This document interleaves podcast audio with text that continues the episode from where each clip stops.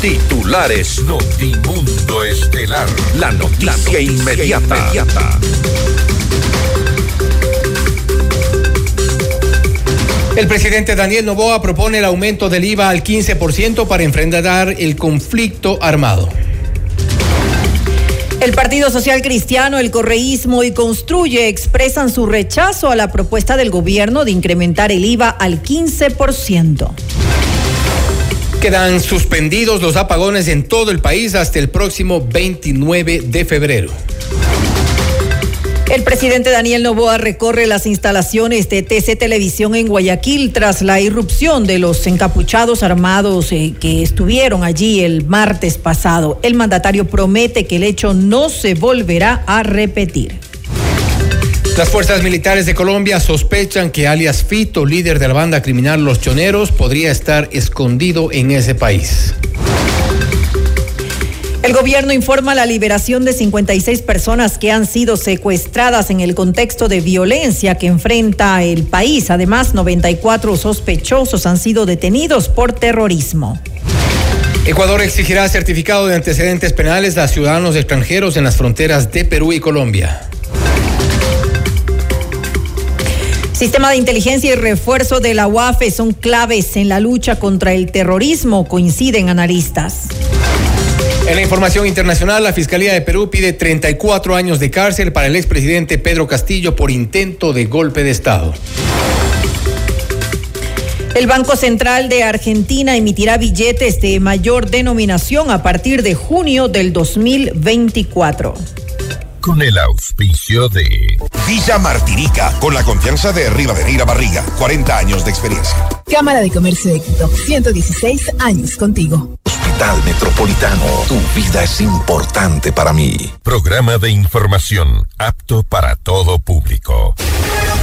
FM Mundo 98.1 presenta Notimundo Estelar. Noticias, entrevistas, análisis e información inmediata. Notimundo, la mejor forma de terminar la jornada bien informado. Conducción, Fausto Yepes y María del Carmen Álvarez. Dirección de Noticias, María Fernanda Zavala. Dirección General, Cristian del Alcázar Ponce. Notimundo Estelar. Desde los estudios más modernos del país. Y el ex vocal del Consejo de la Judicatura, Javier Muñoz, ahora en prisión tras un proceso penal por presunta obstrucción a la justicia, ha reclamado asistir de forma virtual a las sesiones del Consejo de la Judicatura única vez, una vez que se terminaron su periodo de vacaciones. No obstante, este organismo se ha convocado a una sesión extraordinaria, la primera después de este evento, que será de forma presencial y obligatoria. Esto podría en pocos días dejarle sin funciones. Ese es el nivel de nuestro ex vocal del Consejo de la Judicatura queriendo desde la prisión tomar decisiones en la justicia. Amigos de FM Mundo, la radio de las noticias, bienvenidos a Notimundo Estelar. Soy Fausto Yepes y junto a María Carmen Álvarez les contamos lo más destacado en las noticias de estas últimas horas. María Carmen, buenas tardes. Muy buenas tardes, Fausto y amigos, como siempre, gracias por acompañarnos en este espacio informativo. Ya finalizando la semana, estamos viernes 12 de enero. Revisemos enseguida nuestra agenda de entrevistas para esta jornada. Conversaremos con el abogado Antonio Ricaurte, exalcalde de Quito. Con él hablaremos acerca del apoyo al presidente. ¿Podría estar llegando a su fin? Lo vamos a revisar en esta entrevista. Estaremos también con el economista Larry Yumibanda, analista económico, para hablar sobre esta propuesta de aumentar el IVA al 15% y su impacto en los ciudadanos. Y con la doctora Lucía Pozo, asambleísta por Avanza, hablaremos acerca del proyecto económico de Novoa. Tendrá respaldo en el legislativo, también lo revisaremos en esta entrevista. Y para nuestra audiencia en Cuenca, recuerden que Notimundo es retransmitido por Radio Antena 190.5 FM.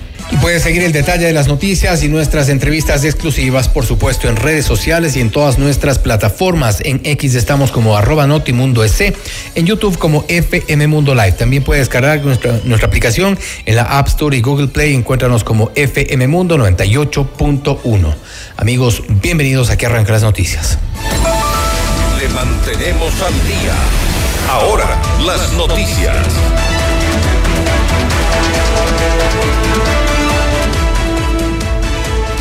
El presidente Daniel Novoa envió a la Asamblea Nacional un nuevo proyecto de ley económico urgente para enfrentar el conflicto armado interno. Este propone el incremento del IVA del 12 al 15%. Previamente, el mandatario anunció en Notimundo a la Carta que tomaría acciones con el legislativo para financiar la lucha contra el terrorismo. Debemos tomar medidas duras, económicas, y debemos estar alineados porque una guerra cuesta y cuesta dinero. Entonces debemos de tomar acciones y medidas importantes en conjunto con el legislativo para poder sacar adelante también el financiamiento para este tipo eh, para, para esta lucha contra el terrorismo. También eh, presentaremos un proyecto de ley de contratación pública, que hoy en día hay muchas trabas y es, y es muy ineficiente y lento. También eh, reformaremos la ley de turismo para poder una vez resueltos los problemas de seguridad, tener un marco legal para la inversión en turismo y para el turismo comunitario que pueda atraer inversión extranjera, que pueda eh, darle la oportunidad también a jóvenes de trabajar. Entonces, son todos partes de los, de los proyectos de ley urgente que teníamos desde el inicio, inclusive eran las promesas de campaña. Y también hemos cooperado con varias bancadas que han hecho propuestas de preguntas para la consulta y, para, y referéndum y las hemos aceptado. Ahorita tenemos que ponernos la camiseta del Ecuador. Y la ley orgánica para enfrentar el conflicto armado interno, la crisis social y económica ingresó a la Asamblea Nacional la noche del jueves 11 de enero. Según el Ejecutivo, esta medida significaría para el Estado un incremento en la recaudación de 1.306 millones de dólares anuales, de acuerdo con las proyecciones del Servicio de Rentas Internas, que realizó el informe de impacto recaudatorio y se adjunta al proyecto enviado al Parlamento. Sin embargo, en vista de la vigencia de la ley, regirá a partir del 1 de marzo del 2024, la recaudación ascendería a 1.071 millones de dólares, ingresos que ayudarían a reducir el déficit presupuestario general del Estado para el presente año. Así consta en el oficio del Ministerio de Economía y Finanzas, que es parte de la documentación entregada al legislativo. La propuesta del presidente Daniel Novoa de incrementar al 15% del impuesto al valor agregado IVA no tiene el respaldo eh, político de los bloques aliados al oficialismo. La asambleísta del Partido Social Cristiano, Otto Vera, aseguró que desde la bancada no van a apoyar esta normativa. No se puede ir a la guerra si no hay recursos. El Estado ecuatoriano, a través del decreto ejecutivo que metió el presidente, declaró la guerra, un conflicto armado interno contra grupos terroristas que están desestabilizando el país. Pero estamos claros que en materia económica tenemos graves problemas. Este problema económico no solo lo vive el Estado como tal, sino el ciudadano común y corriente. Peor con estas manifestaciones de terrorismo, los negocios se están cerrando, eh, empresas están quebrando, la gente tiene mucho miedo a salir a las calles, la economía se sigue deprimiendo. y golpear, golpear el bolsillo de los ecuatorianos con más impuestos sería terrible por lo menos nuestro bloque, de hecho hoy día vamos a tener una reunión, pero siempre hemos tenido clara la visión de planteamientos aquí en la Asamblea Nacional que no vamos a apoyar el incremento de más impuestos. Y lo que sí creo que podemos nosotros llegar a algún acuerdo es establecer alguna contribución especial que sea temporal, temporal, mientras dure el conflicto armado. Horas más tarde, mediante un comunicado, el Partido Social Cristiano indicó que no se debe pretender mezclar y resolver la crisis en materia de seguridad con la económica y social que enfrenta el país, con la intención de crear o subir impuestos. La medida adoptada para combatir la inseguridad debe continuar hasta que se devuelva a los ecuatorianos una convivencia civilizada, enmarcada en la paz y la seguridad ciudadana. Para financiarla se debe establecer una contribución especial y temporal, cita el documento, en el que se agrega que el dinero recaudado debería ser exclusivamente para ese fin y debería administrarse a través de una cuenta específica, transparente y auditada. Mientras tanto, el movimiento Revolución Ciudadana envió un comunicado en el cual señala que no apoyará medidas que afecten a la clase media y a los más pobres. Según el documento, la organización política presentará alternativas que cuiden a la mayoría del pueblo ecuatoriano. Por ejemplo, el aumento al impuesto a la salida de divisas, impuesto a las utilidades extraordinarias de la banca o impuesto único a grandes capitales. Además, insistieron en la necesidad de controlar la evasión tributaria Construye se sumó al rechazo de la iniciativa. El asambleísta Jorge Peñafiel dijo que el presidente Novoa está tratando de tomar el pelo a la ciudadanía debido a que la ley para incrementar el IVA será permanente. No está diseñada para la guerra. Está subiendo el IVA y no está respetando la preasignación constitucional, afirmó Peñafiel. La ministra de Energía y Minas, Andrea Arrobo, anunció la suspensión de los apagones en todo el país. Enseguida algo de lo que dijo. Ecuatorianos, hoy tenemos buenas noticias. Los racionamientos se suspenden hasta el 29 de febrero.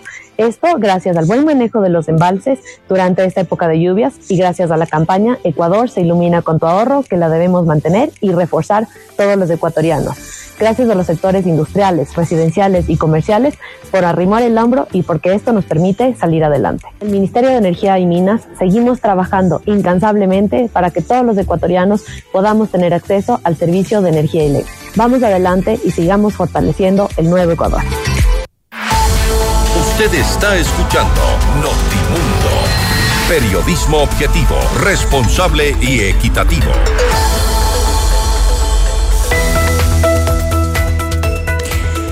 Vive en Villa Martinica, en el Valle de Tumbaco. Casas de tres dormitorios, dos estacionamientos y patio desde 184 mil dólares. Arma la casa de tus sueños de manera personalizada, con piscina privada, pérgola con barbecue, diseño de iluminación y domótica. Puedes visitar villamartinica.com. La mejor experiencia a tu medida.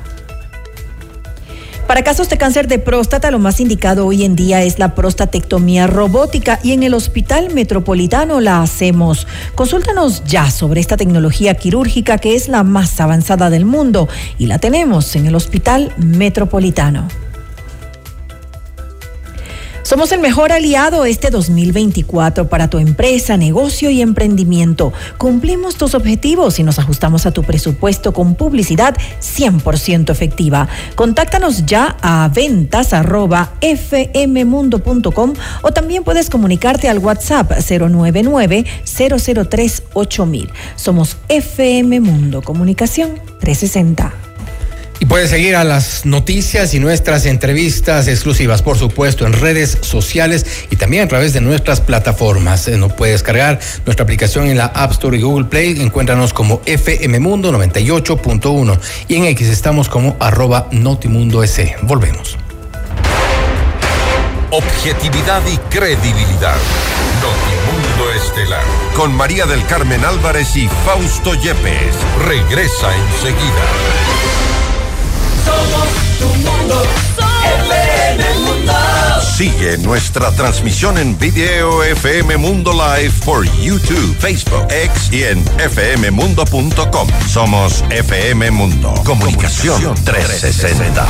Inicio de publicidad. Porque tu lucha es la nuestra. Llegó el PED Scan con inteligencia artificial al Hospital Metropolitano. Gracias a su innovadora tecnología, imágenes exactas e informes confiables, tomaremos las mejores decisiones para un tratamiento óptimo del cáncer de manera precisa, confortable con menor exposición a la radiación. Llámanos al 1-800-H-METRO o ingresen en hospitalmetropolitano.org. PED Scan del Hospital Metropolitano. Tu vida es importante para mí.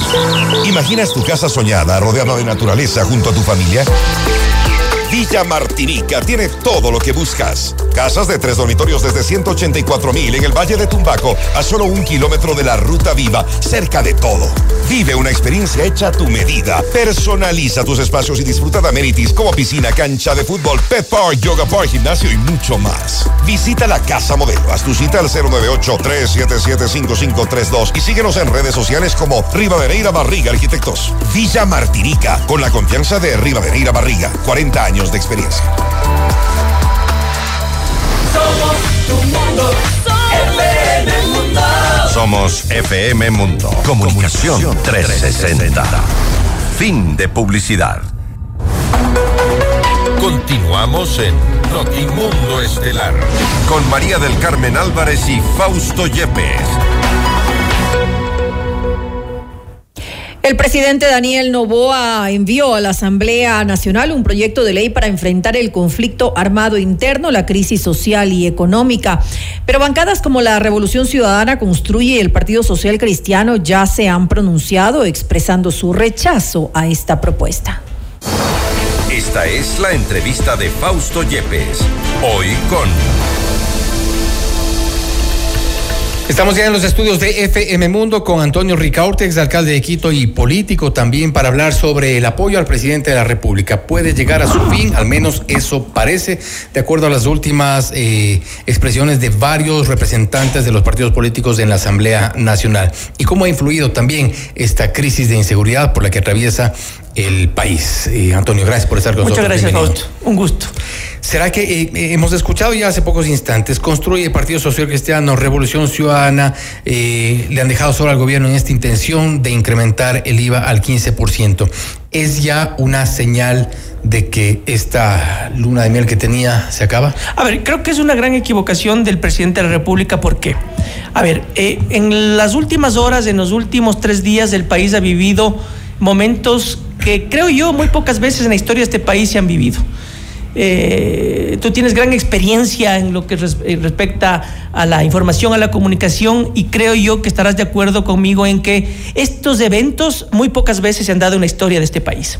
Eh, ¿A qué me refiero? Nunca antes se vivieron momentos de tanta zozobra, preocupación eh, y nerviosismo por parte de la población alrededor de la violencia provocada por estos grupos terroristas vinculados al narcotráfico. A partir de este hecho que se produce en un canal de televisión del Estado, que es TC Televisión, eh, la gente entra en pánico porque estamos viendo en vivo y en directo cómo un grupo de delincuentes, de narcotraficantes, de terroristas se toma la sede de este canal y a partir de eso se produce lo que en un conflicto bélico, lo que en una guerra eh, se denomina como el elemento emotivo. El elemento emotivo es el principal elemento eh, que se maneja en un conflicto bélico. Así te lo dicen los libros de inteligencia militar o los libros de los libretos de guerra. El elemento emotivo es ese hecho fundamental que provoca la adhesión, que provoca el apoyo ciudadano a uno de los bandos. En este caso, al gobierno nacional. En que de este alguna caso, forma fue al un de desencadenante de toda esta crisis que se ha venido eh, sufriendo durante ya varios años, porque las crisis carcelarias, eh, ya hemos tenido eventos, estados de excepción, el gobierno de Lazo, te contaron más de una decena de estados de excepción, pero esto fue como un desencadenante, el verlo en vivo y toda esta conmoción que se causó eh, en Quito, por ejemplo, el pánico se apoderó de la gente, independientemente de que sea real o no, pero ya era un eh, era la- el, el momento en el que el gobierno tenía que tomar decisiones y la ciudadanía reclamaba eso. Sí, Fausto, has, has- has tocado un punto muy sensible, pero creo yo que es fundamental que lo analicemos. Has dicho, haya sido o no real. Por supuesto que sí. Eh, si es que ese Me hecho- refiero a la dimensión. Ah, ah, Me por refiero a la dimensión, evidente. Sí, sí, sí. O sea, eh, es, es- es- un tema complicadísimo. ¿Por qué? A ver, eh, como tú dices, han sido unas, una serie de eventos que se han venido dando, pero que en un momento determinado, como la inseguridad también es, es, un- es una percepción, se convirtió en un momento lamentablemente en parte del paisaje. Los muertos, los asesinatos, la gente se empezó a acostumbrar. Lo que sucede es que en hace pocos días se fuga uno de los principales delincuentes vinculados al narcotráfico, al narcotráfico, que es Fito. Ahí el gobierno sufre un golpe muy importante. Ese golpe muy importante le, le- le- le perjudica, por supuesto que sí, al gobierno nacional, porque coincide en el gobierno de Daniel Novoa el escape de este personaje, que además, está- eh, por demás está decirlo, entraba y salía de la penitenciaría. Pero se fuga. Pero hay un precedente a, a eso Sí. y es el caso Metástasis. Sí, sí. Ahí, la gente comienza a prepararse, ¿no? Toda esta conexión del narcotráfico, la justicia, la policía, fuerzas Sí. armadas, involucrados, La exfuncionarios. gente empieza a informarse de eso, ¿no? y nos Sí. y sale la, la- Sí. el escape de Fito. La gente empieza a informarse, la gente empieza a saber, la, la gente empieza a conocer eh, sobre estas vinculaciones ya más profundas del narcotráfico con diferentes instituciones públicas y privadas del Estado. Eh, y se produce este hecho, se fuga Fito y enseguida, eh, uno o dos días después, el tema de TC Televisión. Este hecho sí es un detonante, Fausto. Se produce ahí este elemento emotivo que una guerra es fundamental. Y la gente comienza a tomar partido a favor del gobierno, a favor del Estado, a favor del presidente de la República, el momento que, como resultado de ese hecho, firma un decreto en donde se declara un estado de guerra en el país. Y se le da al ejército toda la potestad para que vaya en contra armamentísticamente, logísticamente en contra de estos, de estos grupos eh, terroristas como se los ha denominado. El tema es que a partir de eso, el presidente de la República tiene la gran responsabilidad de demostrar que en serio está yéndose en contra del crimen organizado. Entonces, ¿qué es lo que piensa la gente? ¿Qué es lo que siente la gente? ¿Qué es lo que percibe la gente y añora la gente? Es que el Estado tiene que irse con todo, en serio, en una guerra en contra del crimen organizado. Eh, eh, voy a decir cosas con mucha crudeza, pero la gente quiere ver muertos a los asesinos, quiere ver muertos a los delincuentes, quiere ver muertos a los narcotraficantes. Y creo yo que esos, e, esos hechos tiene que llevar a cabo ya el gobierno, el Estado, a través de las fuerzas del orden, a través del Ejército Nacional. la gente espera el momento para que entren a las cárceles y que pongan orden en las cárceles. La gente espera que se recapture a Colompico, que se recapture a Fito y a otras cabecillas del crimen organizado y que se les trate mal físicamente inclusive. La gente quiere que se les trate mal físicamente y que se les ponga en orden y que no vuelvan a estar en las condiciones como han estado hasta ahora. Pero además, Fausto, como es un elemento determinante este eh, elemento emotivo, nunca antes en la historia de este país, o muy pocas veces, pero con esta fuerza, un presidente de la República ha recibido tanto respaldo, no solamente ciudadano, popular, de, eh, eh, de, la opinión pública, de políticos, partidos políticos y comunidad internacional. Entonces, el presidente tiene que aprovechar todo ese respaldo que tiene para ir con todo en contra del crimen organizado. Ahora, ir con todo en contra del crimen organizado, y eso es lo que de alguna forma se, han planteado ya en este eh, postdebate de lo, de lo que ha ocurrido desde, el, desde el inicio de esta semana.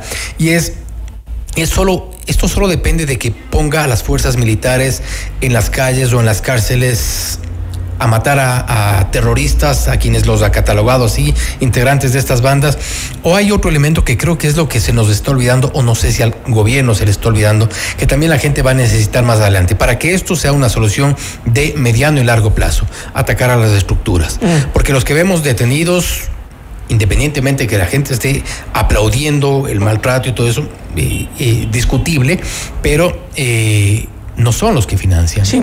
No son los que están sosteniendo esas estructuras de narcotráfico. No hemos visto peces gordos, vemos jóvenes. Así es, son los soldaditos. Lastimosamente son los soldados que hasta en, que, además hasta lastimosamente viven en condiciones paupérrimas de mucha pobreza. de cañón de estos sí, Posiblemente sean los que venden, los que están vinculados al microtráfico y que no significan nada en esa estructura. Y que habrán recibido para la comida del día, para... siguen viviendo en pobreza total. Exactamente. comparto 100%. No solamente tiene que actuar en materia de imagen o comunicacionalmente hablando, que sí es importante, porque la, seguridad es también un tema de percepción. Entonces, si, los... Y llevaba más de un mes sin comunicarnos nada. Exactamente. Entonces, si es que sale a las calles del ejército con toda su logística y que tú les ves paseándose o haciendo patrullajes en sectores populares, porque además no tienen pues que estar patrullando sectores en donde sabemos que no está el crimen organizado, en donde no vive, en donde no opera. Yo hace poco escribí un análisis diciéndole al presidente de la República y contándole más o menos cómo está estructurada la ciudad de Quito y en dónde está el crimen organizado. Tienen que estar actuando en Atucucho, en La Pulida, en Pizulí, en el Comité del Pueblo, en La Bota en la Jaime Roldós, en Katsuki de Moncayo. Eh, ahí tiene que estar operando eh, el ejército y la policía, en donde está el verdadero crimen organizado, en donde se refugia el crimen organizado y en donde opera. Guamaní, Cutuglagua. Cutuglagua, por supuesto, la, eh, Chillogallo, todo el sector de Quitumbe, del sector Eloy Alfaro. Entonces, ir a donde las papas queman, ir en donde están las estructuras de, organizaciones terroristas vinculadas al narcotráfico será mejor a la par también dar en esos lugares que son zonas eh, históricamente olvidadas servicios básicos, escuelas? Sí, deporte. exactamente, en donde tiene que haber ya una participación no solamente del Estado, sino también en conjunción con los municipios, con los gobiernos autónomos descentralizados. Muy seguramente el, el gasto que ahora nos piden hacer va a ser mucho menor con ese tipo de inversión. Por supuesto, porque estás preparando a la ciudadanía para que no se... ¿Y eso está viendo el gobierno? no, No, o sea, hasta ahora, ¿qué es lo que hemos visto, Fausto? Hemos visto el, que a partir del hecho de TC Televisión se firmó el decreto ejecutivo que está muy bien y que se ha aplaudido, el decreto en donde se establece un, estado de guerra en el Ecuador. Y a partir de eso, las fuerzas públicas, el ejército, la policía, la marina han salido a patrullar.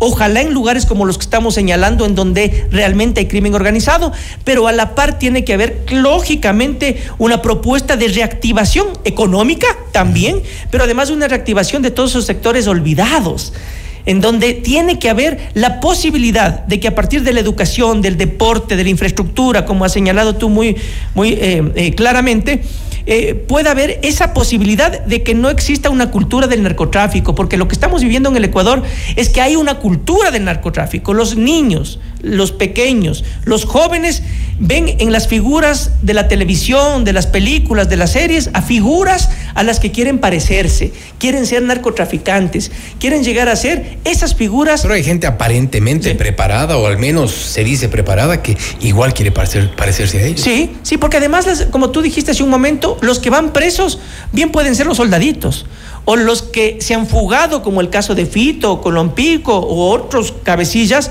pueden ser los jefes de las estructuras logísticas de transporte de droga. Pero ¿quiénes están atrás?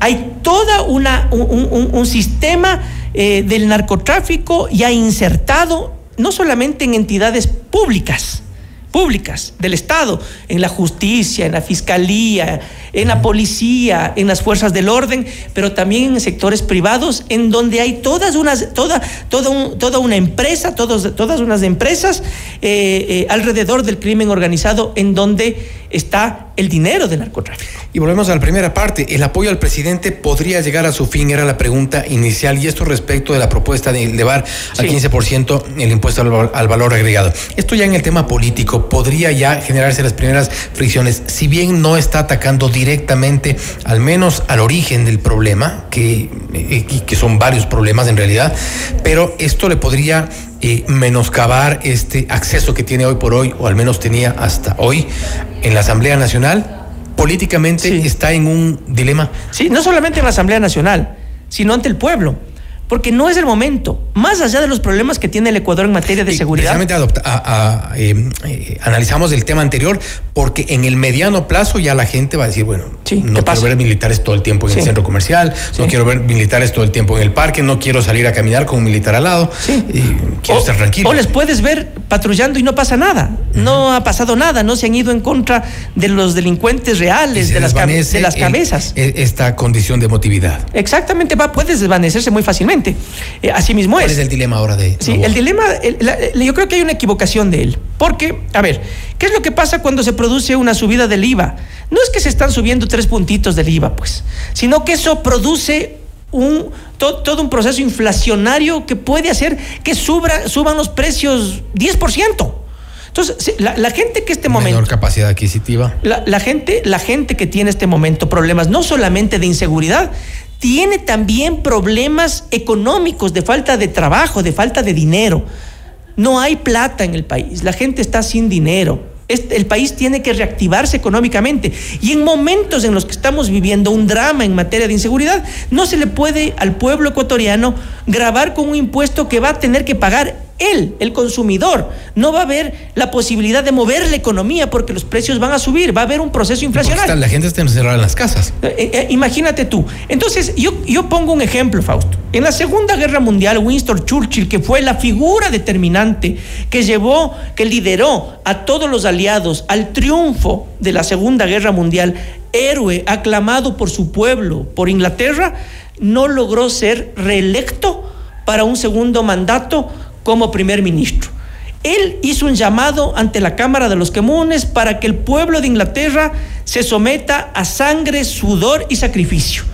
La gente no quiere sacrificarse, la gente no quiere sufrir, la gente no quiere sudor y la gente no quiere lágrimas. Entonces el presidente de la República no solamente que va a empezar a tener problemas frente a, eh, a los políticos de la Asamblea, sino que también va a tener problemas frente a la gente que, como bien ha señalado hace un momento, está muy bien que ahorita se haya aglutinado la gente, que le apoyen al presidente, que todos los sectores le apoyen al presidente para poder combatir el narcotráfico, para poder combatir la delincuencia, pero si es que pasa el tema sin ningún resultado real, y solamente nos quedamos con lo sucedido en TC y con la firma del decreto y con militares que vayan de un lado al otro y no hay resultados reales de violencia del Estado en contra de los narcotraficantes, si es que no se solucionan los problemas y, y además le meten el bolsillo, la, la mano en el bolsillo a la gente, entonces va a tener muchos problemas, inclusive él en lo político, pero también frente a la gente que le va a quitar el respaldo que hoy tiene. Y si es que él tiene intenciones de ir a la reelección, puede ser un gran problema. Y en pocos días ha sido una de cal y otra de arena. Así es. Se ve claramente que no hay estrategia, Fausto. Se ve que a ratos dices puede haber estrategia puede ser un hilo conductor comunicacional el que estás llevando a cabo, pero un día dice una cosa y el día siguiente dice otra. Hace, un, hace pocos días decía que no iba a haber una subida de, impuestos. Me parece que fue hace dos días. Y el día de, y el día de ayer manda a la Asamblea justamente esta, esta propuesta de reforma eh, que políticamente le han leído como un pretexto del presidente para recaudar eh, recursos que evidentemente mucha gente dice todo esto pudo haber sido preparado y pensado para poder empezar a cobrar impuestos que no pudo hacerlo de otra manera Esperamos certeza sobre todo. Antonio, nuevamente. Muchas gracias, gracias Ha sido Antonio Ricaurtex, alcalde de Quito y político, hablando sobre estos apoyos al presidente de la República. ¿Se desvanecen o no en el legislativo? Algunas de las decisiones confusas también dentro de esta semana que ha sido donde se ha desatado eh, la, la violencia y un decreto polémico, pues que espera, se espera tenga resultados. No obstante, las medidas económicas también asustan a los ciudadanos. Esto es Notimundo Estelar, siempre bien informados. Noticias, entrevistas, análisis e información inmediata. Notimundo Estelar regresa, enseguida. Somos tu mundo, mundo. Mira nuestros mejores contenidos. Suscríbete gratis a nuestro canal de YouTube FM Mundo Live. Somos FM Mundo. Comunicación 360. Inicio de publicidad. Cámara de Comercio de Quito y la empresa eléctrica Quito lideran la campaña Ecuador ahorra. Transforma tu consumo hoy y asegura un mañana lleno de energía para todos. Apaga las luces innecesarias, desconecta dispositivos en modo de espera, optimiza el uso de electrodomésticos y adopta iluminación LED. Con un ahorro estimado de tan solo 2 dólares por planilla, en cada empresa lograremos alcanzar un ahorro colectivo del 20%, cifra necesaria para revertir la situación actual. Un mensaje de la Cámara de Comercio de Quito. Si quieres vender más en este nuevo año, publicita con nosotros en FM Mundo. Promociona tus productos, destaca tus servicios y brilla en el mercado a través de nuestras multiplataformas. Contáctanos ya a ventas arroba fmmundo.com. WhatsApp 099 003 8000. FM Mundo. Somos comunicación 360. Somos tu mundo. Somos FM Mundo. Comunicación 360. Fin de publicidad. Continuamos en Notimundo Estelar con María del Carmen Álvarez y Fausto Yepes. Inmediato, inmediato, inmediato. En FM Mundo esta es una noticia de última hora. Y atención, desde la Corte Nacional de Justicia llegan noticias del caso Sobornos, que ha inadmitido a trámite el recurso de revisión presentado dentro de este caso. El tribunal dice el comunicado de la Sala Penal de la Corte Nacional de Justicia, integrado por los doctores Felipe Córdoba Ochoa, juez nacional ponente, Luis Rivera Velasco y Byron, Byron Guillén Zambrano, por unanimidad ha decidido inadmitir a trámite los recursos de revisión interpuestos por entre los procesos Ramiro Galarza Andrade, Alberto Hidalgo, sentenciados dentro del proceso penal conocido por el caso como el caso Sobornos. De acuerdo al texto dice para que un recurso de revisión sea admitido a trámite y pueda ser sustentado en audiencia se requiere de fundamentación mínima que permita advertir la posible existencia de un error de hecho en la sentencia. Esto no ha ocurrido, por lo cual ni siquiera se ha convocado una audiencia oral pública y contradictoria y se confirma que ha sido inadmitido a trámite el recurso de revisión presentado por dos de los procesados, de los condenados en el caso Soborno. Recordemos que este caso tiene también como sentenciados al expresidente Rafael Correa, al ex vicepresidente Jorge Glass. Inmediato, inmediato, inmediato. En FM Mundo esta es una noticia de última hora. Y presten mucha atención porque hay nueva información importante que conocer. El Pleno del Consejo de la Judicatura derogó la prórroga de funciones hasta el 2030 de seis jueces de la Corte Nacional de Justicia que concluyen sus periodos en febrero de este año. La resolución la adoptó la mayoría de vocales presidida por el expresidente Wilman Terán, investigado por posible delincuencia organizada en el caso Metástasis. Escuchemos enseguida algo de lo que dijo Álvaro Román, actual titular de la Judicatura. Cuando asumí la presidencia del Consejo de la Judicatura, desde el primer día trabajé y destiné al equipo técnico para que haga este estudio de la derogación. Justamente ante el clamor de todos los abogados y de toda la sociedad ecuatoriana, hemos decidido en este momento que el apoyo de estas áreas de la Dirección Nacional Jurídica el sustento necesario jurídico para dar seriedad a todas nuestras decisiones. Siempre será transparente bajo la seguridad jurídica y bajo la motivación. Por lo tanto, mi voto es a favor de la resolución. Usted está escuchando Notimundo. Periodismo objetivo, responsable y equitativo.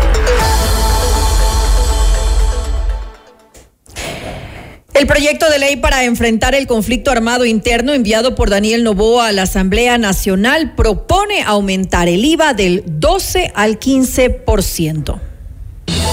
Vamos más allá de la noticia. Notimundo Estelar en FM Mundo con María del Carmen Álvarez.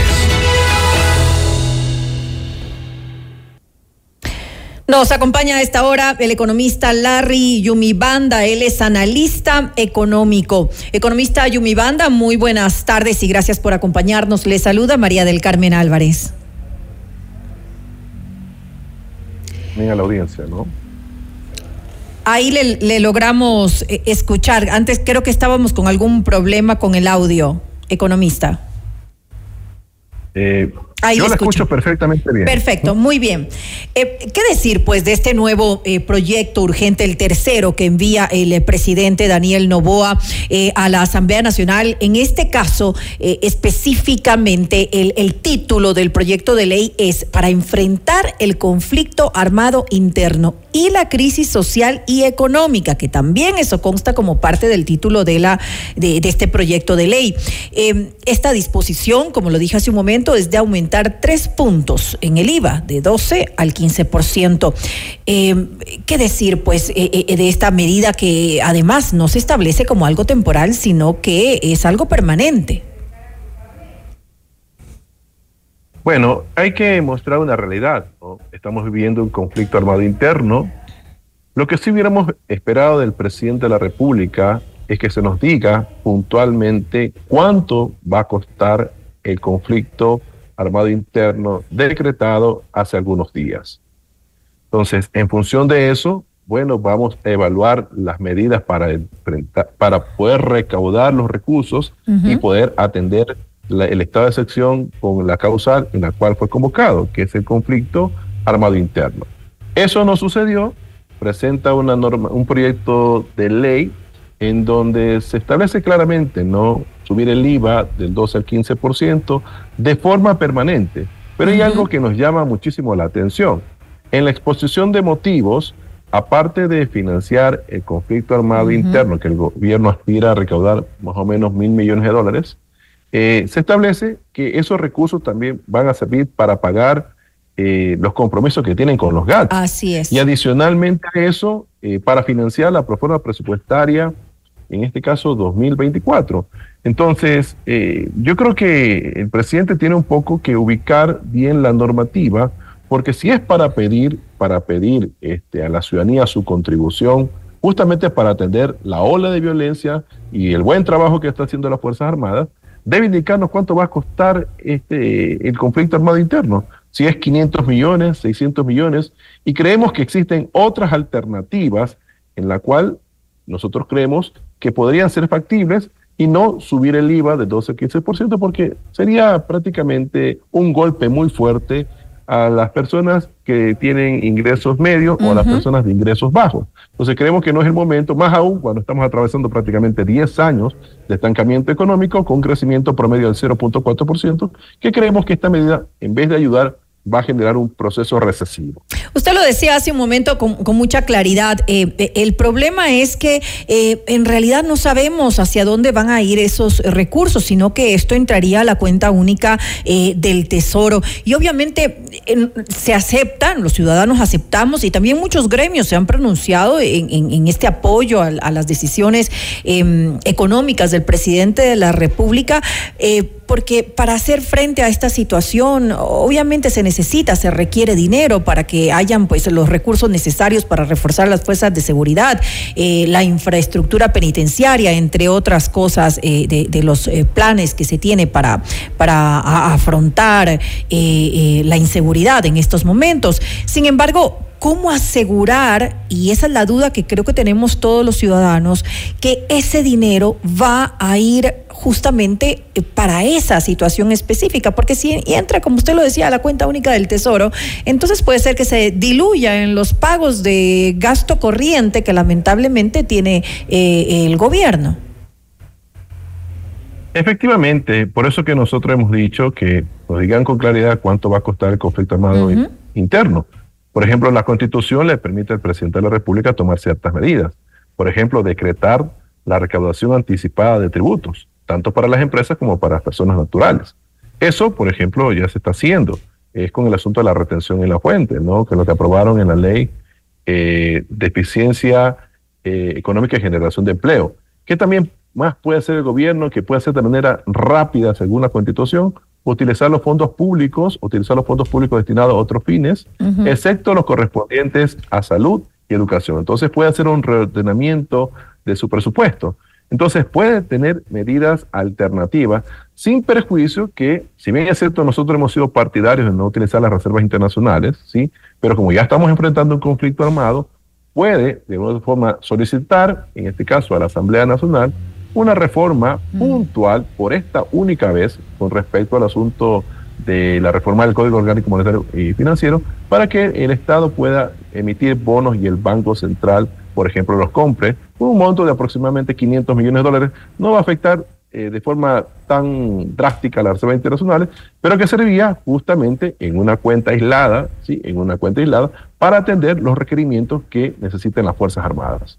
¿Qué pasa, por ejemplo, con otro tipo de, decisiones, otras alternativas eh, eh, que, se podrían tomar en cuenta en este caso, como eh, ya tomar acciones con el, tema del gasto corriente, que es, que es un gasto que, sigue incrementando en lugar de, bajarse, apuntarse a ese lado? Ahora, ya tuvimos algún pronunciamiento por parte del ministro de Finanzas, de Juan Carlos Vega, cuando dijo que se recortaría pues aproximadamente mil millones de dólares en gasto en el sector público, pero tal vez ah, tomarse una, una, medida más, más eh, extrema, digamos, en este sentido, como lo está haciendo mi ley en Argentina.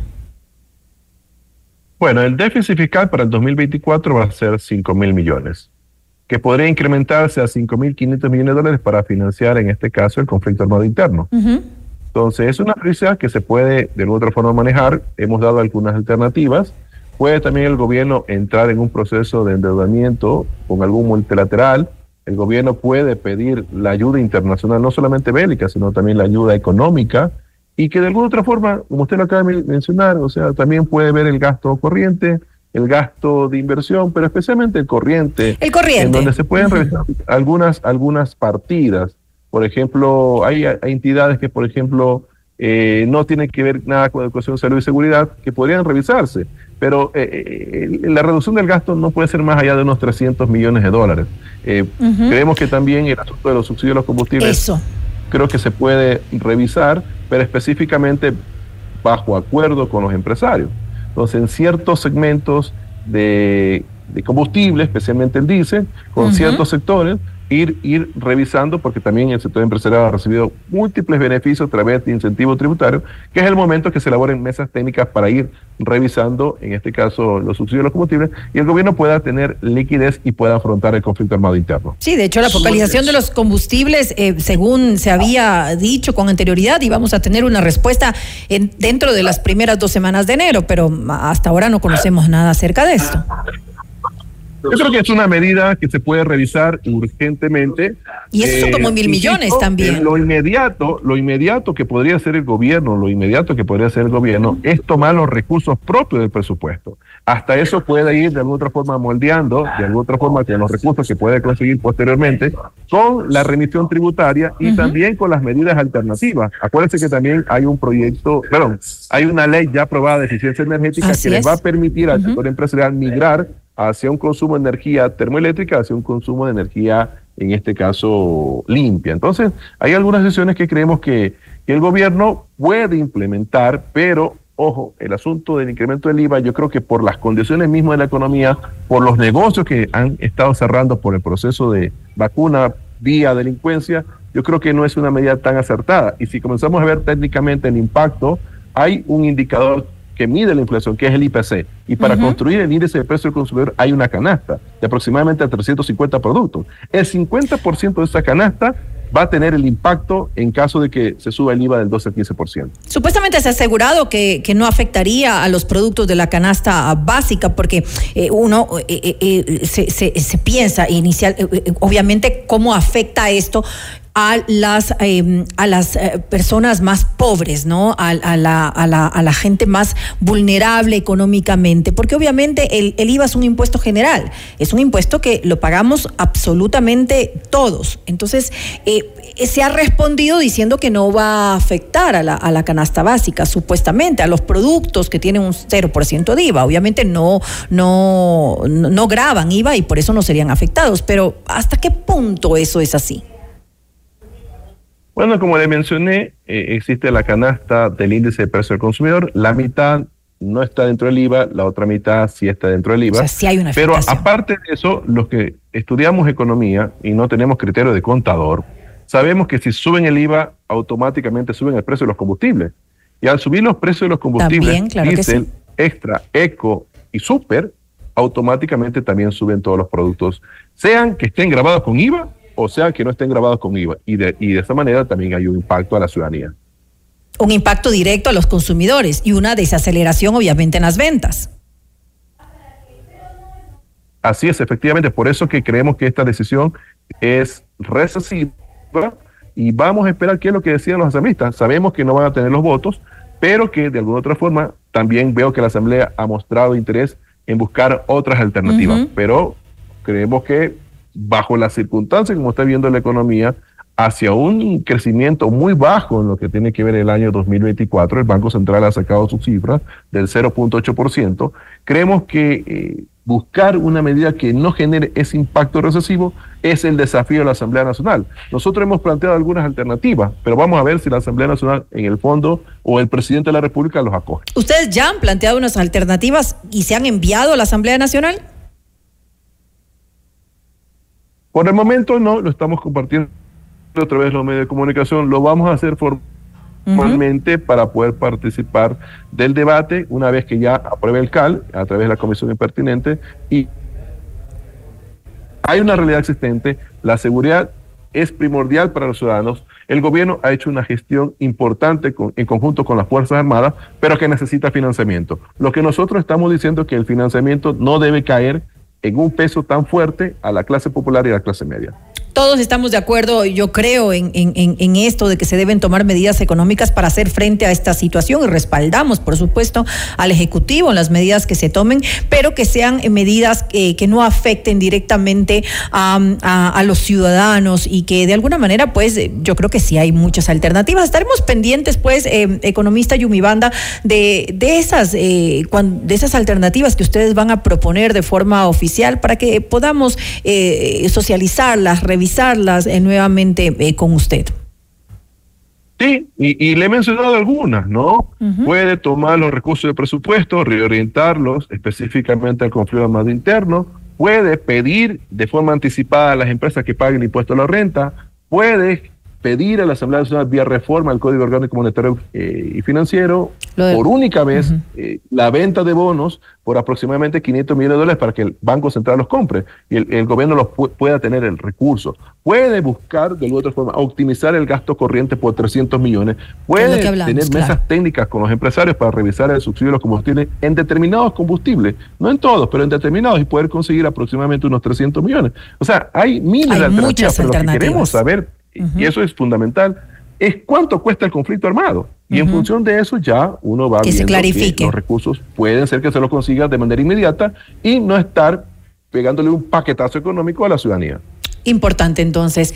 Eh, gracias por acompañarnos, el economista Larry Yumibanda, analista económico, eh, por darnos un poco de luz eh, en, esta, en estas decisiones que se están tomando en este proyecto de ley que fue enviado a la Asamblea Nacional. Gracias, Maricarmen. Buenas noches y buenas noches a la audiencia. Una muy buena noche. Usted está escuchando Notimundo. Periodismo objetivo, responsable y equitativo.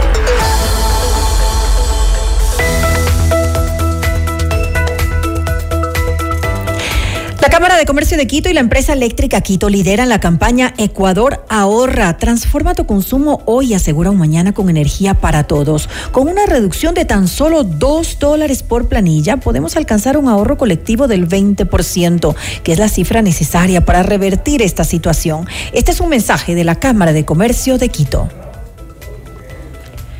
Pícaro Resto Grill es el mejor lugar para un momento entre amigos y familia. Exquisito menú, variedad de cócteles, música en vivo. Te esperamos desde las 13 horas de martes a sábado. Puedes disfrutar de lunch Pícaro por tan solo 14 dólares con 99 centavos. Los niños comen gratis y los miércoles son de no cover. Estamos en Cristóbal Gangotena, Isabel la Católica o también puedes eh, llamarnos a reservar al 099 074 Pícaro, las cosas ricas de la vida.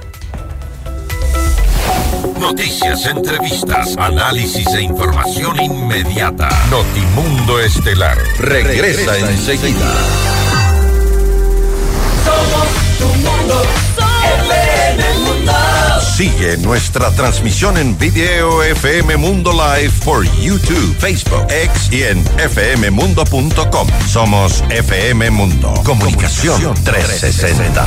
Inicio de publicidad. Porque tu lucha es la nuestra. Llegó el PEDSCAM con inteligencia artificial al Hospital Metropolitano. Gracias a su innovadora tecnología, imágenes exactas e informes confiables, tomaremos las mejores decisiones para un tratamiento óptimo del cáncer de manera precisa, confortable y con menor exposición a la radiación. Llámanos al 1-800-H-METRO o ingresen en hospitalmetropolitano.org. PEDSCAM del Hospital Metropolitano. Tu vida es importante para mí.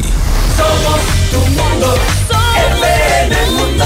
Somos FM Mundo. Comunicación 360. Fin de publicidad. Continuamos en Notimundo Estelar con María del Carmen Álvarez y Fausto Yepes. Le mantenemos al día. Ahora, las noticias.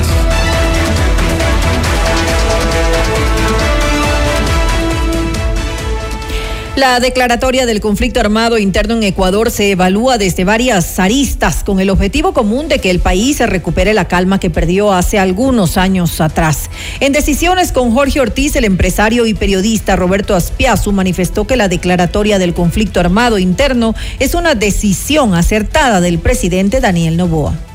Yo pienso que era inevitable y creo que eso se ha visto en el sentido de que la decisión del presidente Novoa declarar la guerra, por decirlo también sin eufemismos, finalmente era forzada por la propia circunstancia de que las cárceles están fuera de control y que en cuestión de las horas previas se reconoció que habían fugado Fito y, después sucedió lo propio con Capitán Pico. Pero no Entonces, con declarar una emergencia. No, porque ya se habían declarado 10 emergencias durante el gobierno de Guillermo Lazo, él mismo había declarado una en los días previos y la situación se había vuelto insostenible y creo que hizo lo correcto y eso ha determinado que en torno a la decisión se forje un espíritu de unidad nacional, el hecho de que la propia Asamblea Nacional normalmente tan dividida se haya pronunciado a favor de esta decisión y empezamos a transitar por un nuevo periodo en el cual hay prioridades, que creo que entre las cuales está el control del eh, sistema carcelario del país.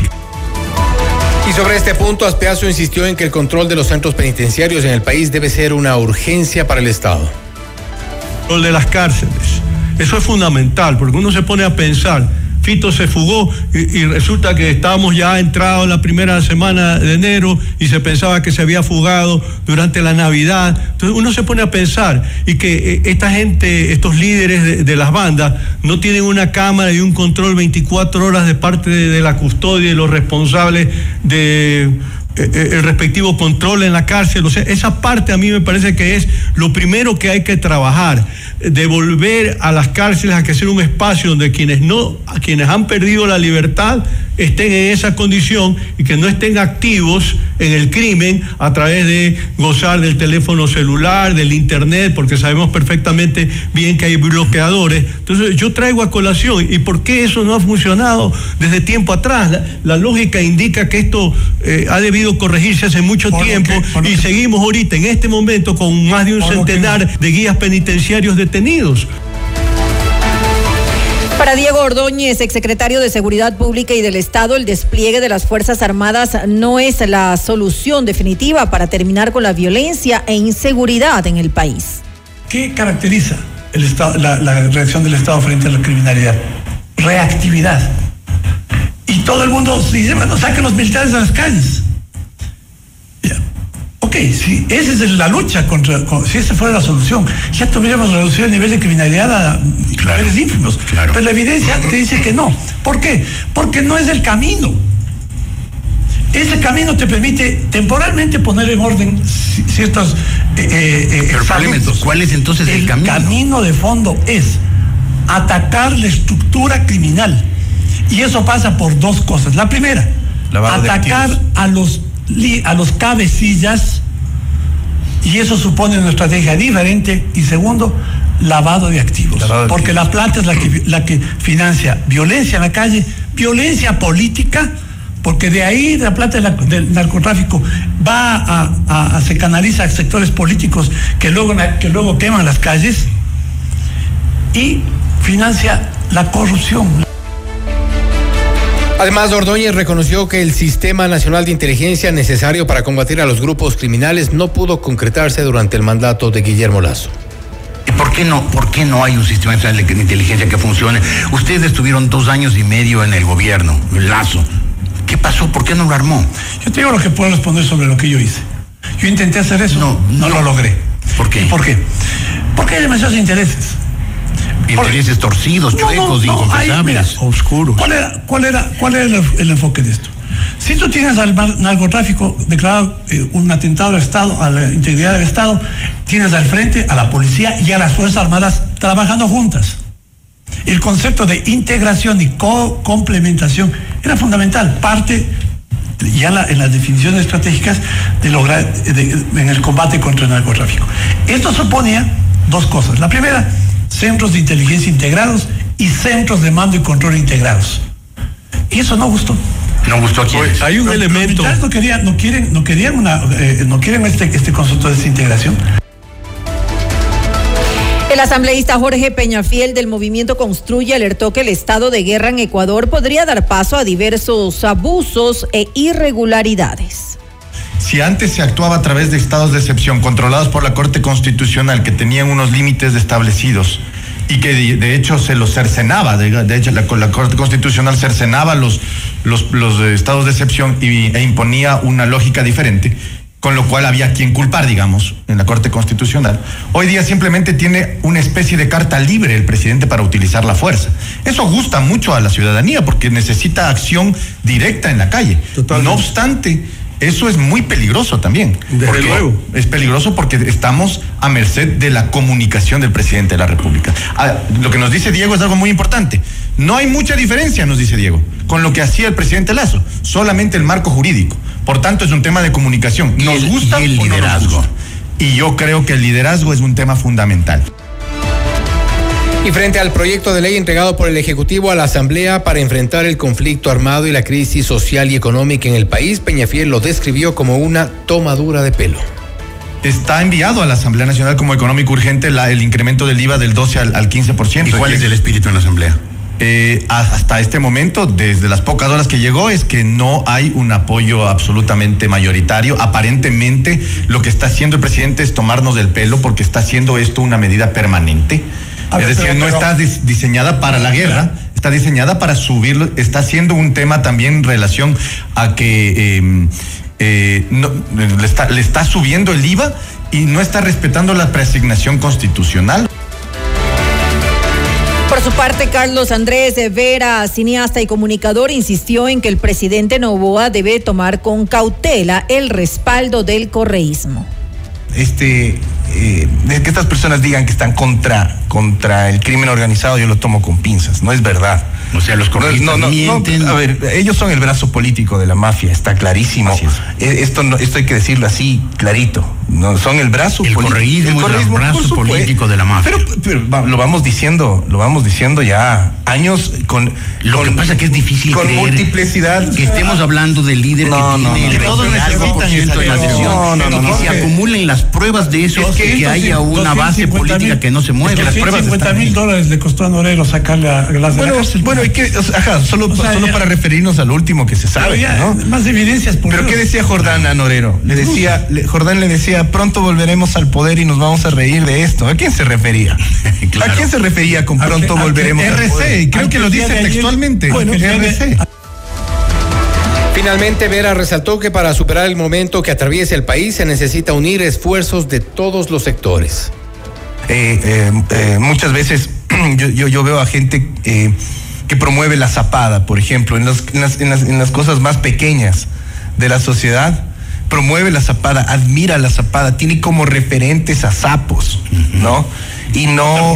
y- y- y- y, sí, tienes, tienes como referentes a sapos y, al- y al mismo tiempo estás exigiendo un país eh, en donde, en donde los, los miembros del Estado hagan su trabajo. Eh, Estamos ante un fenómeno muy complejo, de difícil comprensión global, del que no vamos a salir de inmediato y del que vamos a salir todos trabajando juntos, sociedad y Estado, siempre y cuando todos hagan su trabajo. Yo suelo ser optimista, creo que de esta salimos desde el optimismo, pero eh, esto no se va a resolver así nomás y es algo en lo- para lo que hay que trabajar y remar. Y la gente va a tener paciencia de esperar un resultado a largo La, plazo. la gente tiene que tener paciencia. porque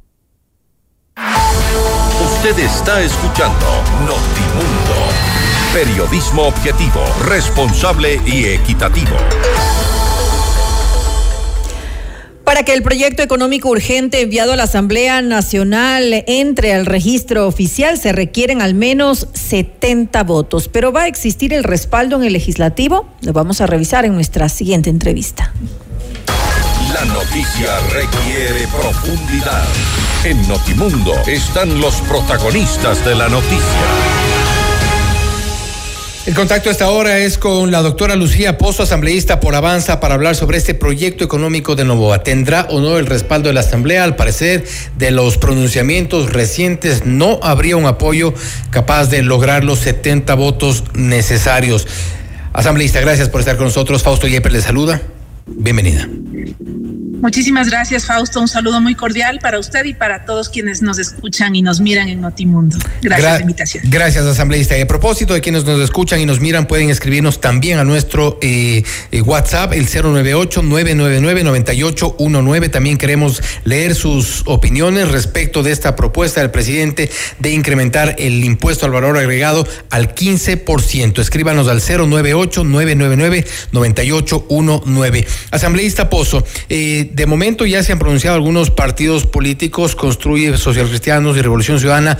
De momento han dicho que tal como está planteado esta propuesta de elevar el IVA es, están opuestos. ¿Ustedes también irían en la misma línea? Eh, mire, Fausto, eh, me precio eh, representar un grupo de compañeros legisladores independientes con quienes muy pronto, la próxima semana, vamos a formalizar un frente. Las circunstancias por las que atraviesa el país lo amerita. Y en un momento como este, luego de que hemos recibido a eso de las 12 de la noche, pues el nuevo proyecto económico urgente enviado por el presidente de la República, sí es un tanto complejo asimilar eh, las condiciones y ese artículo uno que se plantea, ¿no? Simplemente eliminar el, eh, eh, perdón, incrementar el IVA en tres puntos del 12 al 15 en un momento como este. Yo tengo que decirle que políticamente es una decisión absolutamente difícil, muy dura, menos aún o más aún cuando hace pocas, pocos días habíamos aprobado una ley económica urgente donde estamos haciendo remisión de multas, remisión de intereses, en donde, claro, se han hecho todos los esfuerzos para no endilgarle a la ciudadanía un paquetazo, ni nuevos impuestos, ni cargas impositivas. Ahora, esta es una medida realmente muy drástica que efectivamente, tal como está planteada, resulta complicada más allá de que es indiscutible no ser sensatos en un momento como este y entender la difícil situación económica por la que atraviesa el país. Recuerde usted que estábamos quejándonos de que el país podría ahorrarse 80 millones de dólares de la consulta si es que tramitábamos por la legislatura las preguntas de la consulta. Pero la guerra por la que atravesamos hoy cuesta entre 4 mil y 5 mil millones de dólares. Eso es lo que se plantea para que nuestras Fuerzas Armadas, nuestra policía pueda cumplir con su tarea. Realmente es, complicada la época, pero tal como está planteado también eh, resulta motivo de análisis y nosotros vamos a hacer un análisis en conjunto con los compañeros que formamos parte de este frente el día de mañana.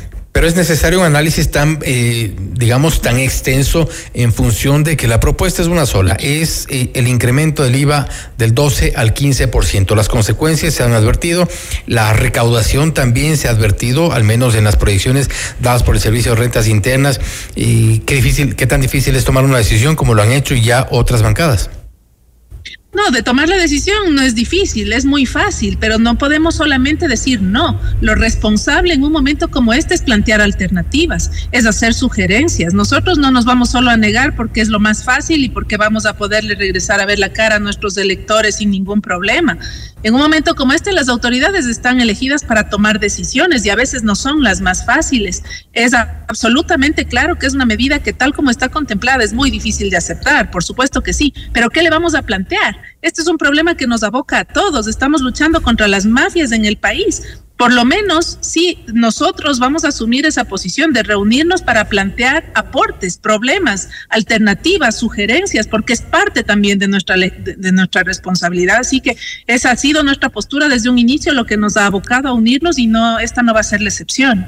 Ahora estas alternativas, estas sugerencias, ¿en qué línea irían? Porque la carga en este momento está en los ciudadanos. Nuevamente, quienes, eh, los ciudadanos que somos quienes hemos soportado años de inseguridad, de falta de decisiones por parte de las autoridades. Recordemos también que al presidente Novoa se le desata esta crisis de inseguridad luego de más de un mes en el que no tenía, no ha tenido conformado en su totalidad todo el sistema o reestructurar el sistema de inteligencia del país. Se, se ha demorado en, en nombrar autoridades en el sector de seguridad. Es decir, ya son algunos errores de momento del gobierno actual antes de, los otros gobiernos, pero sobre los cuales nuevamente la carga va para los ciudadanos.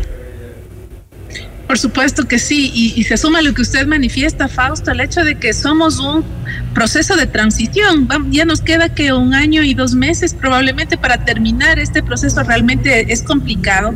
Pero yo le, ¿qué le puedo decir? Hemos ido conversando un poco, hay varios temas. Por ejemplo, tenemos que pensar en una relación... Eh, eh, de, de, prorrata. Quien más tiene, tiene que aportar más si queremos evitar darle esta carga impositiva a toda la ciudadanía que, como usted bien dice, ha tenido que soportar no solo la carga tributaria, sino la carga y el peso de sobrellevar una inseguridad que no nos ha permitido trabajar. que después de una pandemia no nos permite sacar la cabeza porque estamos encerrados detrás de las rejas de nuestras casas para que la delincuencia haya campeado con total normalidad. Nos hemos convertido en una autopista para el narcotráfico sin peajes a vista y paciencia de las autoridades. Entonces, aquí han habido empresas que han lucrado en estos últimos procesos de las que se puede establecer con claridad qué cantidad de utilidades existen. Vuelvo y repito, podría hacerse un aporte, una contribución especial. Eh, habríamos hablado de un 4% de las empresas que tienen utilidades de más de un millón de dólares. Hay varias propuestas y tiene que hacerse en el orden técnico. Habría que hacer una revisión. Estamos, falta entonces. poco aprobamos una remisión de multas de intereses que hoy por hoy ya, ya se ven sin sentido en un momento de que hay que capitalizar y fondear al Estado. ¿Le falta entonces creatividad al presidente Novoa? ¿Le falta creatividad al equipo de gobierno para eh, tomar otro tipo de planteamientos o quizá otro, otro tipo de, de caminos? Porque quizá el camino más corto era incrementar o proponer en este caso, incrementar el IVA, tener una recaudación importante, al menos proyectada, superior a los mil millones de dólares, lo cual le podría sacar de algunos apuros, al menos en el mediano plazo. Pero eh, ¿es esta la salida? ¿Falta creatividad? Mire, yo no sé si falta creatividad, pero lo que sí le puedo decir es que ha sido creo que una sorpresa para todos. No se había oído ni se había visto venir un tema de esta naturaleza creo que mm, el, tema de poder ayer, eh, si podíamos o habríamos logrado concluir, por ejemplo, el tratado con la China, que lastimosamente no se pudo hacer, se podrían pensar en abrir nuevos canales de créditos eh, bien negociados que podrían ser suficientes o no suficientes, pero de alguna u otra manera podrían ayudarnos a aplacar un poco la carga eh, en, el, en el déficit fiscal que hoy por hoy tenemos que abordar. Eh, no le puedo decir si es falta de creatividad o, los problemas son sobre la marcha y van surgiendo de esta manera, porque insisto, de este tema de, subir el IVA no, no se vio venir. Fue un tema que nos ha sorprendido realmente a todos y más allá de que se entiende la problemática económica, más allá de que sabemos que el Estado está sufriendo una carga eh, fiscal con un déficit importante que estamos propensos a caer en un default es realmente complicado, pero deberíamos buscar con tal vez un poco de más calma. No y ahora refiriéndome a lo que usted mismo menciona. pero tenemos que buscar alternativas que no hagan que siempre siga cayendo la carga de los tributos sobre todos los hombros de toda la ciudadanía. Y entendemos también que, y, lo que usted menciona, de pronto no se entiende bien la carga económica que está eh, eh, queriéndose poner sobre los, los ciudadanos. Quizá no se entiende bien eh, tampoco la crisis por la, por la que se atraviesa. Usted mencionaba hace un momento que no se advertía llegar esto. Y quién sabe si se advertía si teníamos un equipo de inteligencia operando, funcionando desde el primer día. Claro, o sea, mire, yo, yo yo trato de ser lo menos populista en un momento como este. Yo entiendo que aquí podrá sentarse delante suya y decir, jamás vamos a permitir eh, esto, pero ¿cuáles son las salidas? Porque evidentemente tenemos un problema económico. Entonces, esto no es cuestión solamente de lavarse las manos, nuestra responsabilidad es buscar alternativas. Este no es un problema solo del presidente. Si somos representantes de la ciudadanía en una asamblea que intenta ser diferente, busquemos dar soluciones. Esto no es solo allá, verá usted qué es lo que hace, porque ya en, en el 2025 quiere reelegirse y será su problema. Si no lo puede, habrá muchos partidos políticos que se estén frotando las manos porque lastimosamente esto es así. Mientras peor le vaya, sabrán que tendrán la oportunidad de que les vaya a otros mejor en un proceso electoral y eso no queremos, hay que ser responsables con los ciudadanos. Y con Más allá de entender, dígame. Sí, y con esto cierro, asambleísta, de, de, su experiencia y de lo que ya se, se sabe en los pasillos de la Asamblea Nacional, ¿esto de alguna forma será ya el, el fin de este de esta luna de miel que ha tenido el presidente Novoa con el socialcristianismo, Revolución Ciudadana, por ejemplo? Probablemente, eh, probablemente, porque mm, creo que los acuerdos y las alianzas, al menos de esta, eh, era un poco sui generis, ¿no? Y quienes no estuvimos de entrada con aquello, quienes pensamos que había que alinear un poco eh, la ideología que se planteaba en un momento dado para superar la crisis Eso no sucedió. Yo, créame, eh, Fausto, yo creo que más allá de aquello, lo que debe primar en un momento como este es la sensatez. Yo es la primera vez que estoy en la Asamblea Nacional y el hecho de intervenir ya a este nivel en la política no va a cambiar mi manera de ver las cosas y creo que si no somos sensatos, si no somos responsables con las decisiones que tomamos, si no ponemos por delante, pero de verdad, ya no en el discursivo político, al Ecuador por delante los intereses personales en un momento de crisis en el que estamos luchando por defender nuestra libertad, la paz, la seguridad, el futuro de nuestras familias, de nuestros hijos, toda esta lucha no habrá valido la pena. Y vamos a seguir siendo la misma asamblea sucia, mediocre de la que los ecuatorianos se hartaron y de la que vino la muerte cruzada y se ha generado una inmensa desestabilidad, no solo económica, sino también en el orden político e institucional. Yo espero que, que, de la misma manera en la que hasta ahora, en siete semanas probablemente hemos aprobado con más de 100 votos ocho leyes en la Asamblea, ahora deberíamos sentarnos todos para tomar una decisión en conjunto y decirle al presidente, mire, no estamos de acuerdo, pero esto hay. Podemos hacerlo de esta manera y asumir la responsabilidad de manera conjunta. Eso es lo responsable. Lavarse las manos es fácil. Y esperamos sin duda. Pero lo responsable es asumir una, una situación en relación a la coyuntura que hoy por hoy vivimos. Sobre todo esperamos certezas por parte de la clase política que lamentablemente es lo menos que nos dan a los ciudadanos acá en nuestro país. Asambleísta, nuevamente gracias por haber estado con nosotros. Gracias, Fausto, a ustedes por la invitación. Gracias. Ha sido eh, la doctora Lucía Posto, asambleísta por el movimiento Avanza, hablando sobre el proyecto económico del presidente Novoa, proponiendo incrementar el impuesto al valor agregado del 12 al 15%. Hay opciones, eh, posiciones a favor y en contra, no obstante, en la asamblea parece que no pasaría esta propuesta, al menos de las primeras posiciones del resto de las bancadas. Esto es Notimundo Estelar, siempre bien informados. Las noticias, las reacciones, la opinión. Notimundo hace la información del Ecuador con María del Carmen Álvarez y Fausto Yepes. Revisemos enseguida de Fausto algunas de las respuestas que hemos recibido de la gente que nos está viendo y escuchando en estos momentos acerca de qué opinan ellos acerca de esta eh, propuesta que hace el presidente de la República de aumentar esos tres puntos del IVA. Una de las respuestas es no solo se trata de oponerse, también eh, deben proponer. En caso de negar el incremento, ¿qué proponen? Bueno, justamente hace poco yo estaba en una entrevista con Larry Yumibanda, con el economista Larry Yumibanda banda y él decía que hay algunas alternativas y que de hecho se va a enviar eh, propuestas distintas a la Asamblea Nacional para que sean analizadas. Y es importante también lo que nos acaba de decir la asambleísta Lucía Pozo y es esta reflexión que ellos hacen antes de decir no. Vamos a decir no, pero hay estas alternativas. Exacto. Lo que no ha hecho los aliados del gobierno, que son el Partido Social Cristiano y la revolución ciudadana, al menos en lo político, respuestas o alternativas concretas que se den a la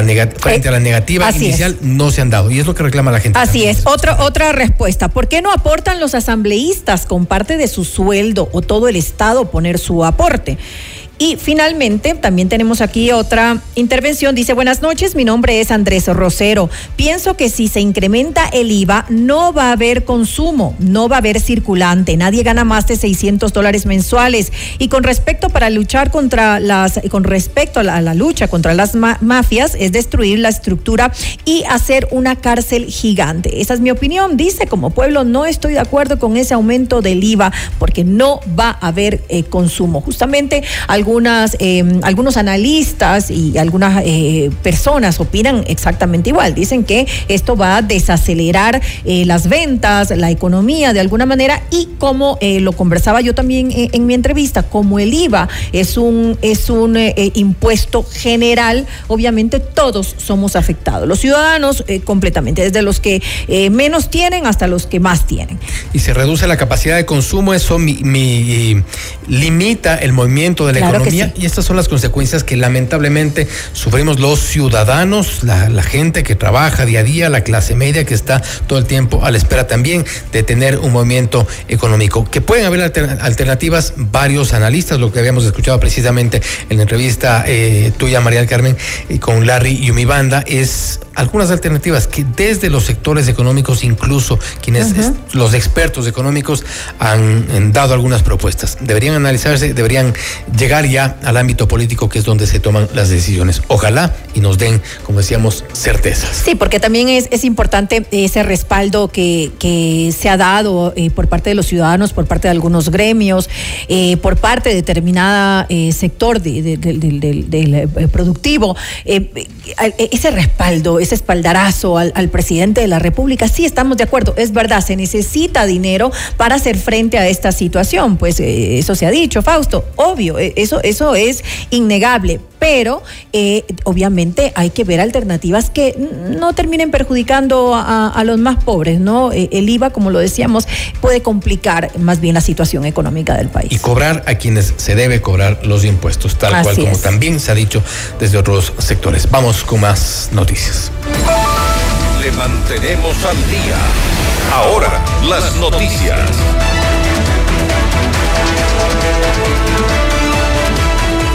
El presidente Daniel Novoa visitó las instalaciones de TC Televisión en Guayaquil, en donde hombres encapuchados y armados ingresaron este martes 9 de enero, con un fuerte contingente de seguridad y acompañado por el gobernador del Guayas, Alberto Molina, y otros funcionarios del gobierno. Novoa conversó con los colaboradores del canal, a quienes prometió que ese tipo de situaciones no volverán a suceder. Además, constató las marcas y orificios de los disparos que aún permanecen en las paredes de los estudios del medio. Al finalizar la visita, el secretario de Comunicación, Roberto Roberto Isurieta reconoció el operativo de la Policía Nacional que pudo ingresar y capturar a los autores de este hecho. Fueron momentos sumamente difíciles para todos los que estuvieron acá, para sus familiares.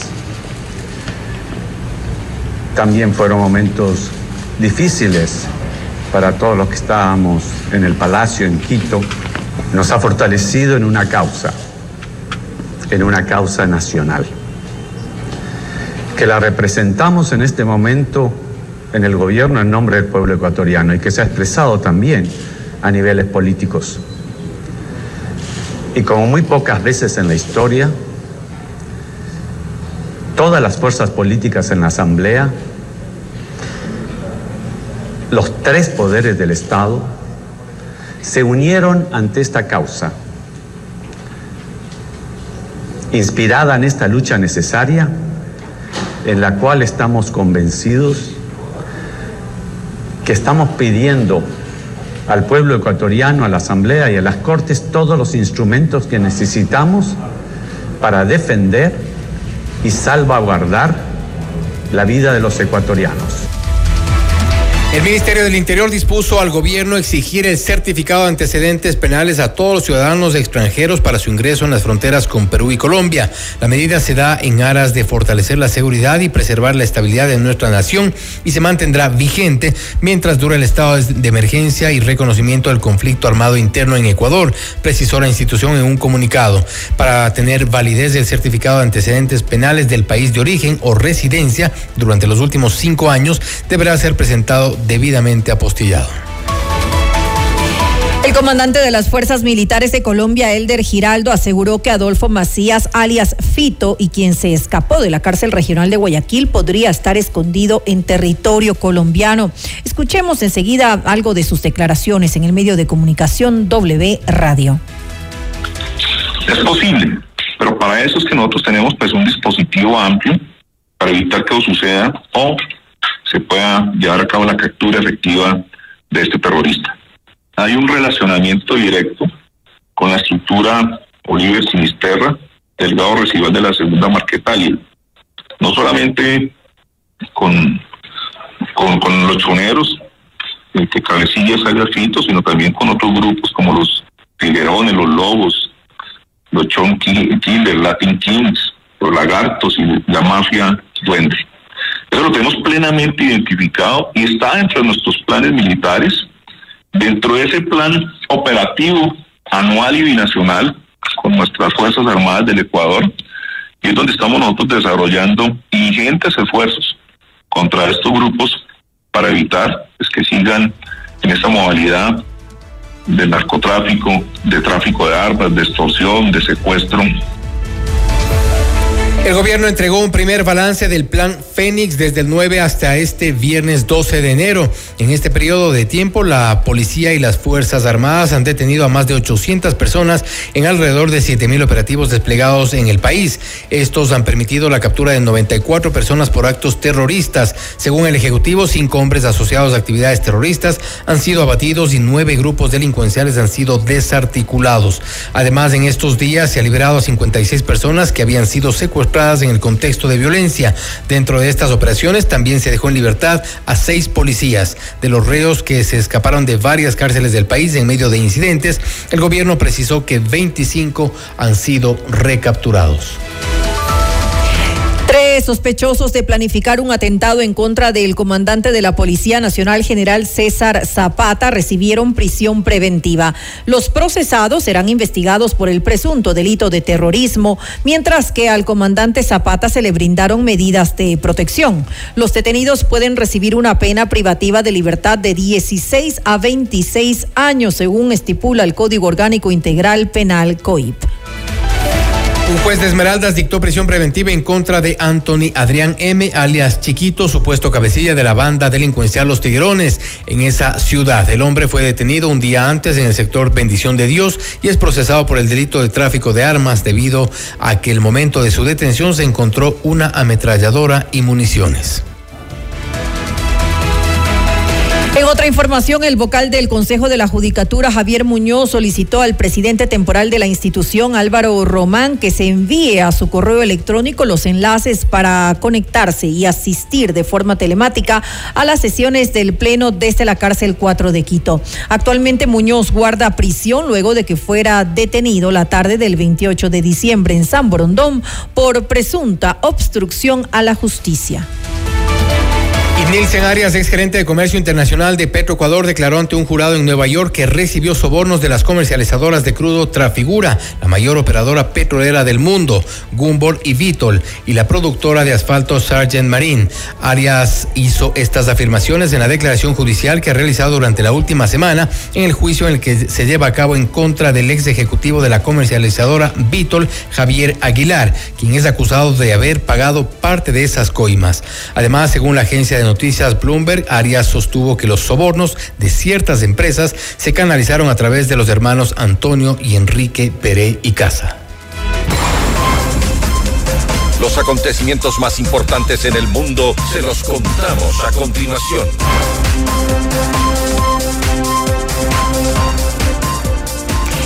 Y a partir del mes de junio, el Banco Central de Argentina emitirá billetes de 10 mil y 20 mil pesos. Según la institución, la expedición de estas denominaciones facilitaría las transacciones entre los usuarios, hará más eficiente la logística del sistema financiero y permitirá reducir significativamente los costos de adquisición de los billetes terminados. Mediante un comunicado se indicó que con el propósito de ahorrar costos y acortar los plazos de producción, el directorio decidió utilizar diseños ya existentes pertenecientes a la familia de heroínas y héroes de la patria para estos nuevos billetes. La Fiscalía de Perú solicitó 34 años de prisión para el expresidente Pedro Castillo por los delitos de rebelión, abuso de autoridad y grave perturbación a la tranquilidad pública cometidos a fines del 2022, cuando el entonces mandatario intentó disolver el Parlamento. El Ministerio Público también pide 25 años de cárcel para tres exministros y tres oficiales de la policía por presuntamente colaborar con Castillo. El 7 de diciembre del 2022, Castillo fue destituido por el Congreso y arrestado poco después de intentar disolver el Parlamento, una idea que no fue respaldada por los militares ni por la policía. Hasta aquí las noticias en esta semana, una semana bastante complicada, violenta, inicios, posteriormente ya un, un, poco de tranquilidad. Esperemos que la tranquilidad se mantenga. Nosotros volvemos el próximo día lunes con más noticias, entrevistas y por supuesto las reacciones a todo lo que ocurre en nuestro país y fuera del mundo. Así es, que tengan pues un buen fin de semana con nosotros hasta el lunes aquí en Notimundo. Hasta el lunes. FM Mundo 98.1 presentó Notimundo Estelar. Noticias, entrevistas, análisis e información inmediata. Notimundo, la mejor forma de terminar la jornada bien informado. Conducción, Fausto Yepes y María del Carmen Álvarez. Ingeniería de sonido, Mauro Olivo. Producción FM Mundo Live, Javier Merino. Coordinación y redacción, Fernanda Utrera. Redacción y redes sociales, Daniel Ocaña. Esteban Cislema. Dirección de noticias, María Fernanda Zavala. Dirección general, Cristian del Alcázar Ponce. Notimundo Estelar. Se prohíbe la reproducción total o parcial de este programa sin previa autorización de FM Mundo. Notimundo Estelar. Con el auspicio de Villa Martinica, con la confianza de Rivadeneira Barriga, 40 años de experiencia. Cámara de Comercio de Quito, 116 años contigo. Hospital Metropolitano, tu vida es importante para mí.